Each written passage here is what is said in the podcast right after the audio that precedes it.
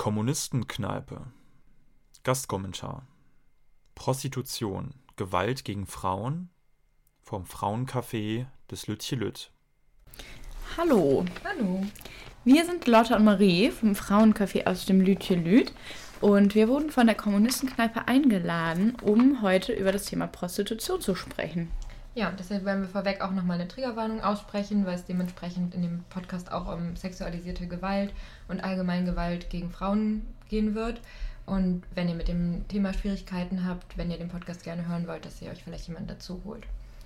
Ja, nicht wundern, wenn ähm, hier so Blätter rascheln im Hintergrund. Wir haben äh, unsere Notizen vor uns liegen. Das könnt ihr einfach getrost überhören. Ja, und nochmal zum Frauencafé allgemein. Das Frauencafé ist ein offenes Angebot jeden letzten Sonntag im Monat für Frauen.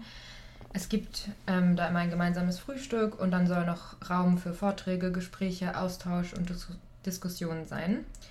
Ähm, wir vertreten einen revolutionären, das heißt einen klassenbewussten Feminismus.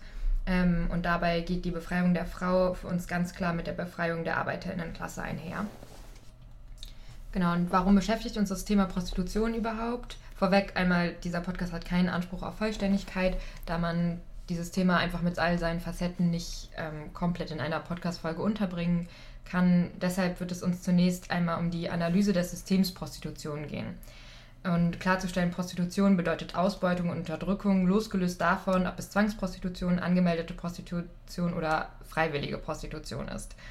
Ähm, und dazu gibt es ja auch ein paar aktuelle Bezüge, zum Beispiel, dass die CDU-CSU jetzt angefangen hat, sich gegen Sexkauf auszusprechen. Und wir werden im Laufe des Podcasts auch nochmal darauf eingehen, warum das in dem Fall überhaupt nichts damit zu tun hat, die Unterdrückungsmechanismen gegen Frauen aufheben zu wollen in irgendeiner Weise.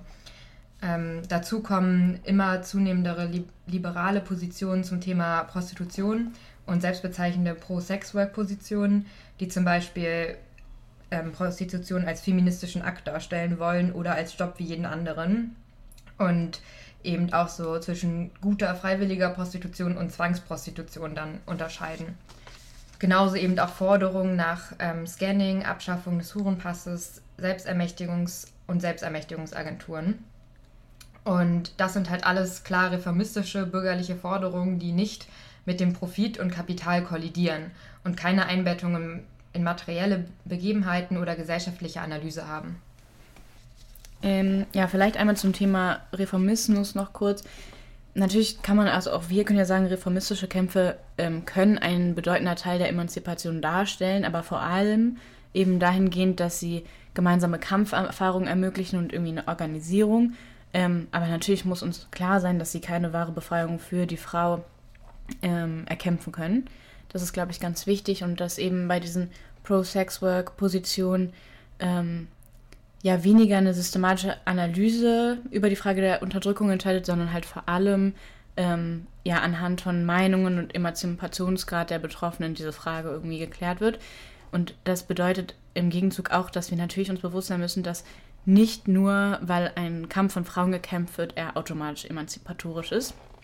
Wir wollen heute sozusagen eine bisschen andere Perspektive einnehmen, eine marxistische Perspektive in diese Debatte mit einbringen. Ähm, und was dafür notwendig ist, ist zuallererst erstmal zu klären, welches Verhältnis eigentlich zwischen Kapitalismus und Patriarchat herrscht, um dann eben darauf eingehen zu können, welche Rolle der weibliche Körper speziell in der Prostitution spielt, warum die Frau oder der Frauenkörper zu einer Ware gemacht wird, welche Gewaltmechanismen herrschen ähm, und wer auch davon profitiert. Das ist so ein bisschen das, was wir heute vorhaben. Und ich würde sagen, wir starten einfach direkt mal mit dem ersten Punkt. Wie ist denn eigentlich das Verhältnis zwischen Kapitalismus und Patriarchat?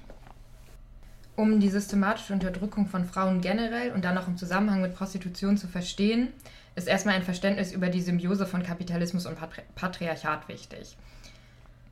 Ähm, war, also Warenproduktion stellt im, stellt im Marxismus die Keimzelle des Kapitalismus dar.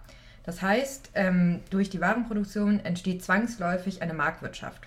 Ähm, die Ware hat immer einen Gebrauchswert und einen Tauschwert. Der Gebrauchswert beschreibt ähm, die Verwendungsmöglichkeiten und der Tauschwert ähm, beschreibt den Wert, gegen den die Ware eingetauscht werden kann. Durch die Einführung des Privateigentums kam es dann zu der Notwendigkeit, die Monogamie weiterzuentwickeln. Und es entstand im Laufe der Zeit eine unausgereifte Form der Ehe und Ausbeutung der weiblichen Arbeitskraft. Was bedeutet das denn genau? Frauen wurden zum Besitz der Männer und dadurch wurde es wichtig, ihre Sexualität zu kontrollieren und auch ihre reproduktiven Rechte einzuschränken. Nach und nach konnten Männer sich das Eigentum, also Gesellschaft und Familie, aneignen und Frauen immer mehr von sich abhängig machen.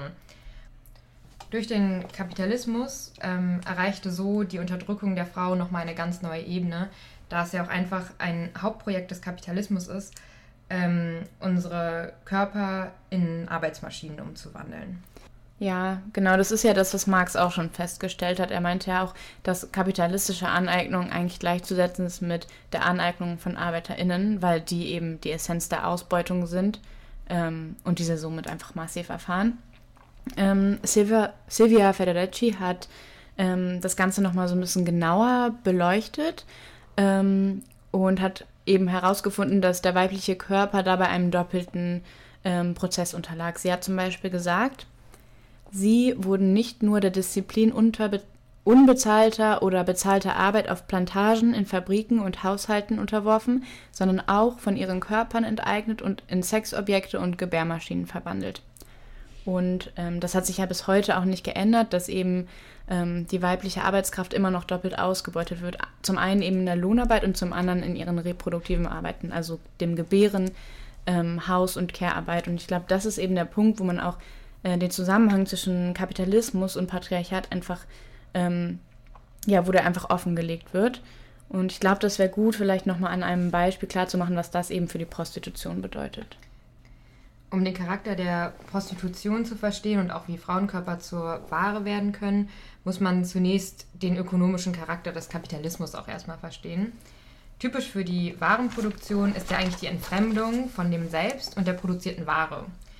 Ähm, wenn man jetzt zum Beispiel sich eine Schuhfabrik anschaut, die ArbeiterInnen, die die Schuhe dort produzieren, haben außer bei ihrer Arbeit keinerlei Verbindung zu diesen Schuhen, die sie dort produzieren. Wahrscheinlich werden sie sie nicht mal selbst tragen, weil sie im Endeffekt ähm, weniger Lohn ausgezahlt bekommen, als die Arbeit, also als die Arbeit wert ist, die sie quasi verrichtet haben. Dadurch entsteht dann ein Mehrprodukt. Und dieses Mehrprodukt eignet sich dann der Kapitalist, sprich in dem Fall der Chef der Schuhfabrik, an, ja, und sich selber halt weiter zu bereichern und beutet somit die ArbeiterInnen aus. Und ja, da ist auch die Besonderheit in der Prostitution. Vielleicht kannst du da jetzt nochmal drauf eingehen. Ja, genau. Also bei der Prostitution gibt es so drei Punkte, die man sich eben anschauen kann.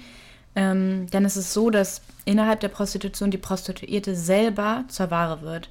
Ähm, es ist so, wenn ein Freier Geld gegen Sex gibt, zum einen natürlich der Tauschwert festgelegt wird aber auch der Gebrauchswert. Und zwar ist das immer die männliche Bedürfnisbefriedigung. Und äh, dieser Warenwert bedeutet eben, dass der Frauenkörper konsumierbar wird. Das bedeutet, Frauenkörper, ähm, und warum nicht nur Frauenkörper, sondern auch die Frau selbst, darauf gehe ich gleich nochmal ein, ähm, werden zu einem Konsumprodukt.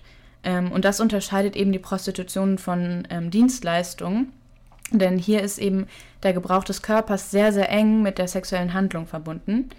Ähm, und es ist eben auch nicht egal, wie dieser Körper aussieht, ähm, sondern er entspricht immer bestimmten Vorstellungen, Wünschen oder auch vielleicht Fetischen ähm, des Freiers. Das ist zum Beispiel anders, wenn ich zu einem Friseur oder einer Friseurin gehe, ist der Körper mir erstmal völlig egal. Mir ist eigentlich nur wichtig, dass eben ich mit dem Haarschnitt zufrieden bin. In der Prostitution ist das nicht so. Die kann nicht funktionieren, wenn nicht ein bestimmter Körper eben für den Freier verfügbar ist. Ähm, genau, der zweite Punkt ist, dass in der Prostitution nicht mehr eindeutig zwischen Produktionsmitteln, Waren und ArbeiterInnen unterschieden werden kann, wie zum Beispiel in deinem Beispiel der Schuhfabrik, da kann man das ja schon sehr klar abgrenzen. Ja. Ähm, und dadurch, dass es eben keine klar, also dass keine klare, klare Trennung möglich ist, wird die ganze Frau zur Ware. Und das erlaubt Freiern, wenn sie dann eben die Prostituierte bezahlt haben, nicht nur die sexuelle Handlung, sondern den ganzen Körper der Frau zu konsumieren. Genau, und ähm, der dritte Punkt, das ist die Verdinglichung. Das bedeutet, dass ein Mensch, hier eben eine Frau, ähm, nur zur Ware gemacht werden kann, wenn ihr Körper verdinglicht wird.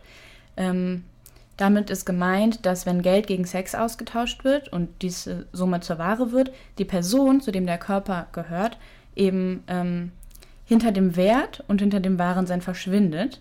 Ähm, und da eben auch relativ klar zu erkennen ist, wo die Unterscheidung zwischen gekauftem und nicht gekauftem Sex liegt, und zwar im Warensein. Ähm, das hat natürlich auch Folgen, wie zum Beispiel Dissoziation, ähm, Entfremdung bzw. Abspaltung von dem Erlebten selbst.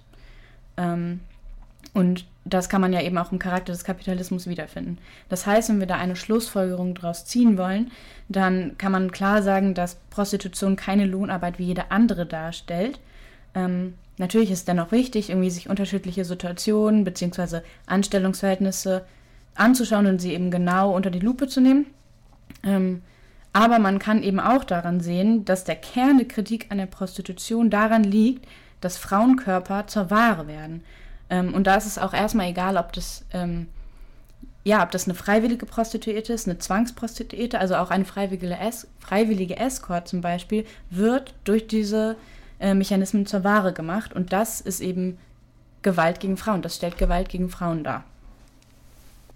Es gibt natürlich auch hier Profiteure von diesem wahren Sein der Frau. Ähm, die Frau und ihr Körper werden in der Prostitution zu Ware. Dies führt dazu, dass sie von Freiern nicht nur finanziell ausgebeutet werden können, sondern da der Sexkauf von der Frau nicht getrennt werden kann, ähm, die körperliche Ausbeutung auch eine enorme, auch einer enormen Grenzüberschreitung gleichkommt. Durch Privateigentum und höhere Stellung in Produktionsprozessen ähm, entstand eine Vorherrschaft des männlichen Subjekts und dadurch wurden Frauen mehr und mehr unterworfen. Diese Herrschaftsverhältnisse sind in der Prostitution besonders gut sichtbar, wie du eben auch schon beschrieben hast. Mhm.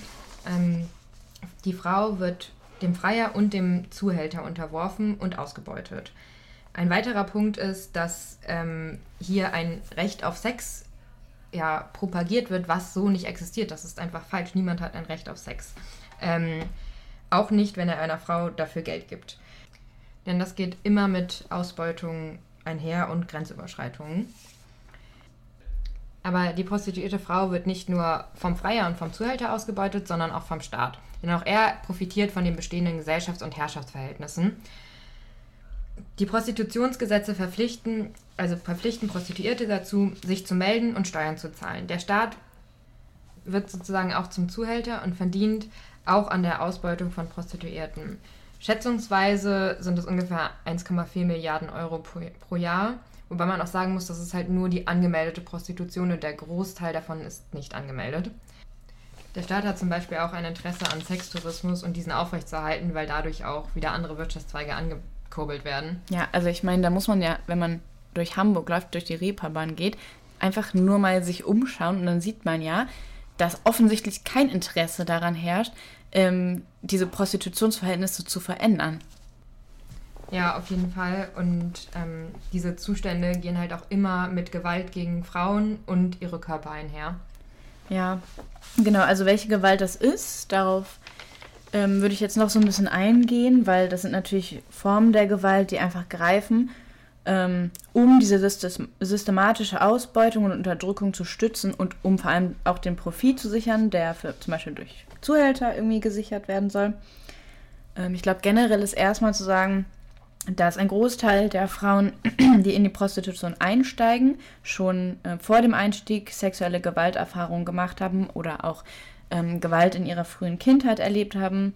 Und ganz elementar eben auch, dass sie schon ähm, ihr Leben lang auf ihre weibliche Geschlechtsrolle konditioniert wird. Das äh, wurde ja eben auch schon gesagt, dass die halt besonders wichtig ist, um Frauen in der Prostitution dann auch unterwerfen zu können. Ähm, und es gibt eben drei Formen der Gewalt.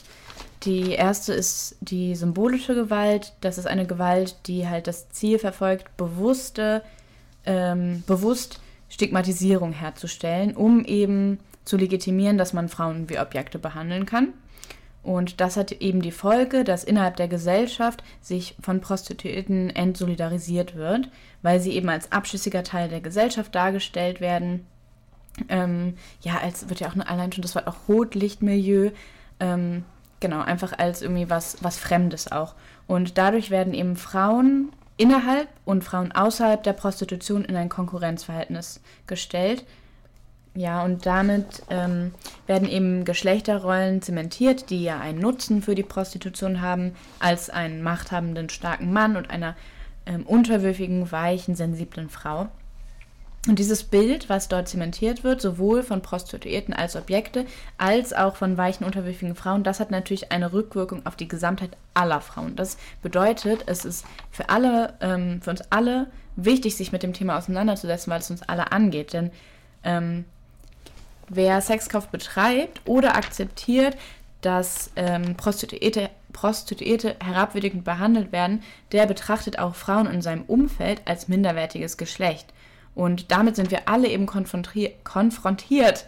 Ähm, auch wenn wir es vielleicht irgendwie nicht wissen oder nicht mitbekommen, aber wir müssen uns ja immer wieder bewusst sein, das sind unsere Brüder, unsere Lehrer, unsere Professoren, unsere Arbeitgeber, unsere Ärzte.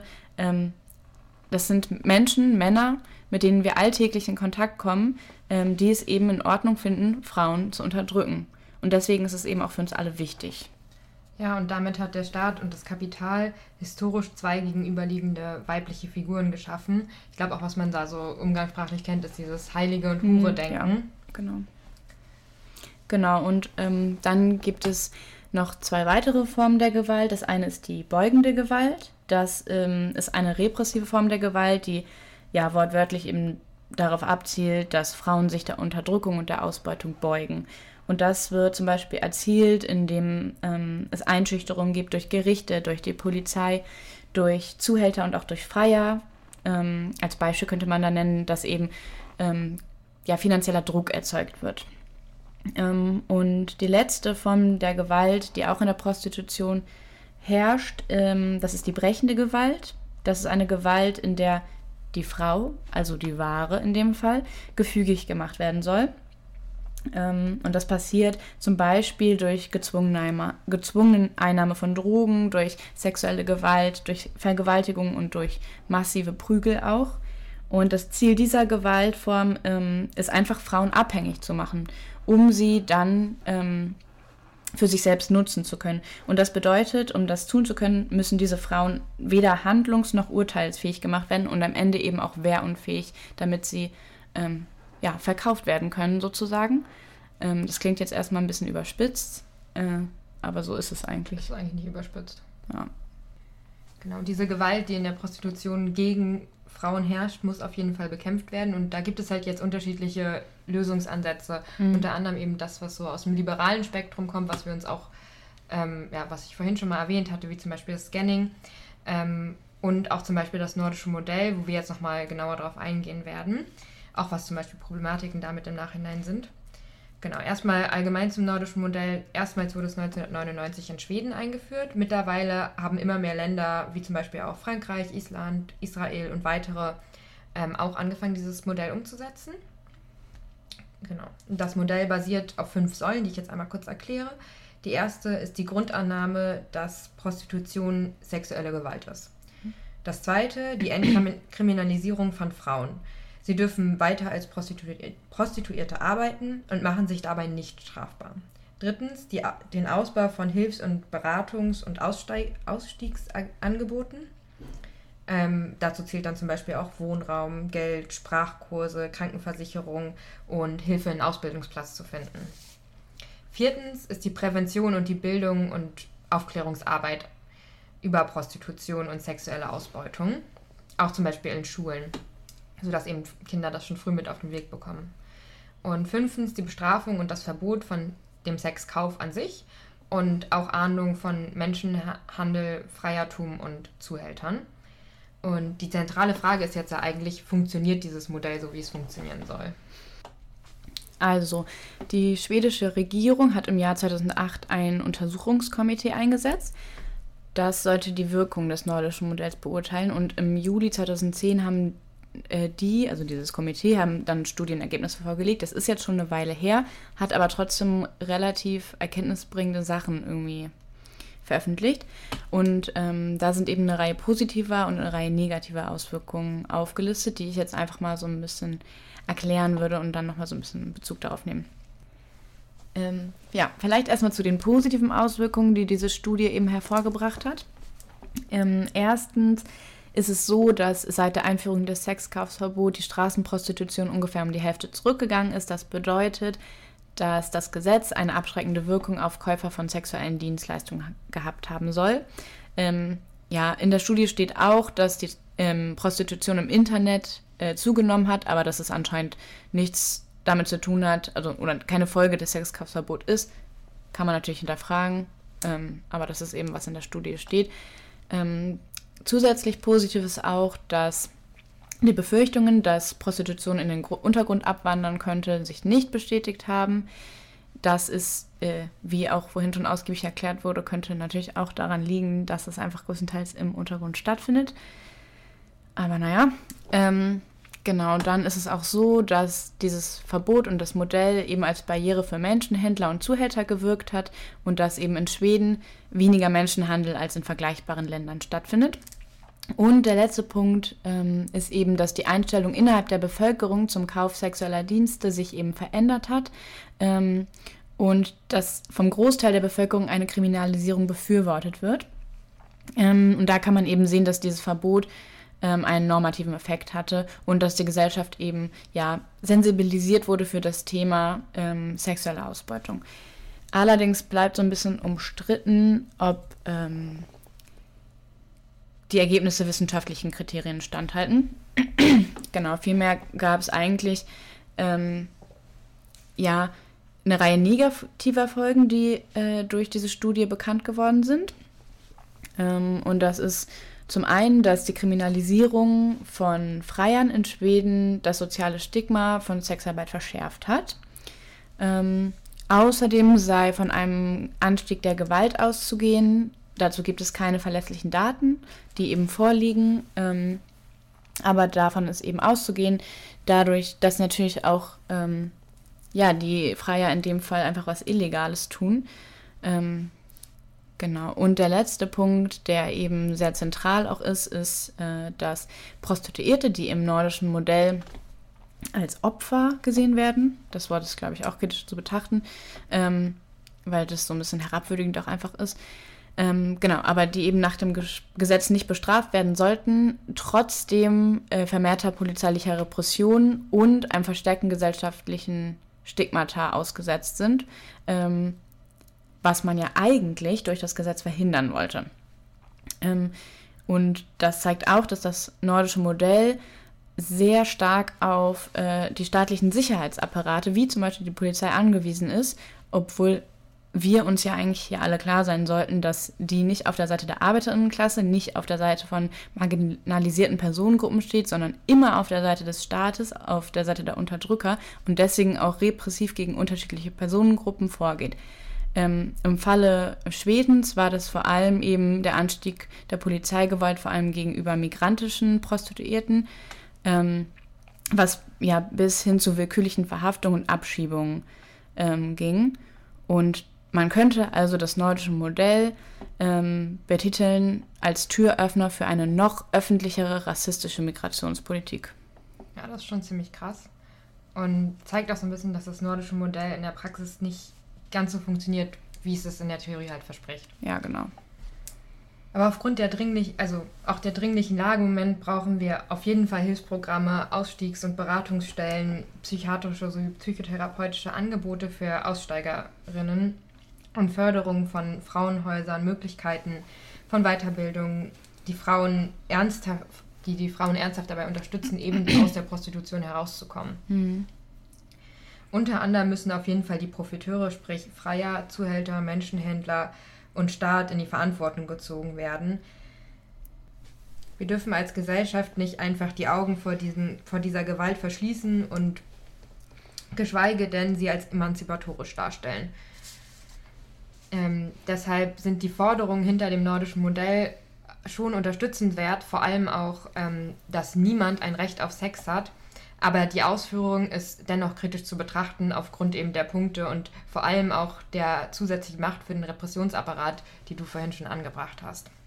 Ja, dennoch stellt man sich natürlich die Frage, wie kann man irgendwie eine Lösung für diese Problematik finden, wo wir quasi die Erkenntnis gemacht haben, dass es Gewalt gegen Frauen darstellt wir haben jetzt irgendwie schon relativ häufig beleuchtet, dass Reformismus da einfach kein Ausweg ist für die Befreiung der Frau ähm, und somit eben das nordische Modell am Ende auch nicht.